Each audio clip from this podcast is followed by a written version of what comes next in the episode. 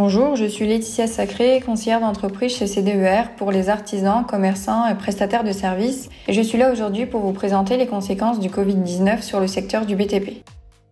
CDER présente Parole d'expert, le podcast. Comme nous le savons, la crise sanitaire actuelle et le confinement impactent très largement tous les secteurs et le secteur du BTP en fait également partie, sachant que énormément de chantiers se sont retrouvés à l'arrêt pendant de nombreuses semaines afin de protéger ses salariés. La publication officielle du Guide national de recommandation des bonnes pratiques a permis aux entreprises du secteur d'adapter leurs méthodes de travail et leurs chantiers afin de reprendre l'activité le plus vite possible. L'intérêt de ce podcast consiste à vous expliquer et vous résumer le contenu de ce guide qui présente les diverses consignes à faire adopter par l'ensemble des intervenants sur les chantiers. Préalablement, donc pour chaque opération, le maître d'ouvrage devra proposer une organisation qui visera à limiter la coactivité et préciser les conditions sanitaires à respecter lorsque cette dernière n'est pas évitable. Pour les cas où l'épidémie de Covid-19 aurait induit des retards de chantier, le gouvernement prendra par ordonnance les mesures nécessaires afin de renoncer aux pénalités applicables aux intervenants du chantier. Concernant les entreprises ayant du personnel en grand déplacement, elles devront s'assurer de la disponibilité d'hébergement en chambre individuelle et de la possibilité de restauration.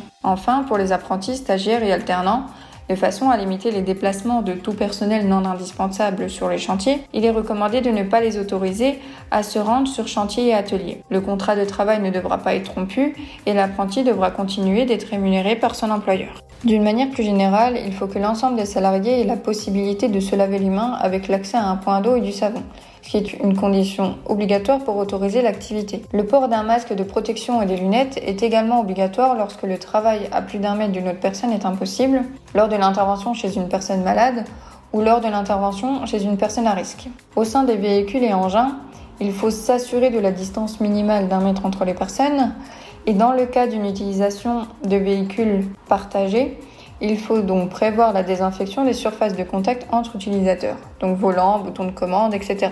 Concernant les consignes à appliquer au niveau des activités de travaux, le guide préconise l'attribution d'outillage de façon individuelle et la désinfection de matériel entre deux salariés. Le guide préconise également la mise en place d'un plan de circulation qui permettra de respecter la distance d'un mètre entre les personnes, notamment lors des croisements. Finalement, un questionnaire et différentes checklists ont été rédigés afin de s'assurer de la santé des salariés et d'aider à la préparation des chantiers.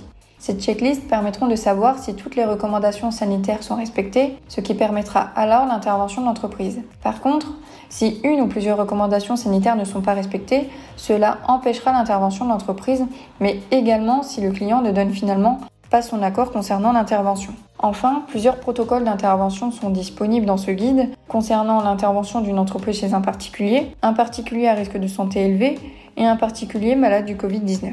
L'application de l'ensemble de ces consignes permet alors aux entreprises du BTP de reprendre leur activité dans les meilleures conditions. En cas de soucis de trésorerie liés à l'arrêt des chantiers les premières semaines, nous nous mettons à la disposition de l'ensemble des entreprises afin de trouver des solutions adaptées. Rejoignez-nous sur les réseaux sociaux.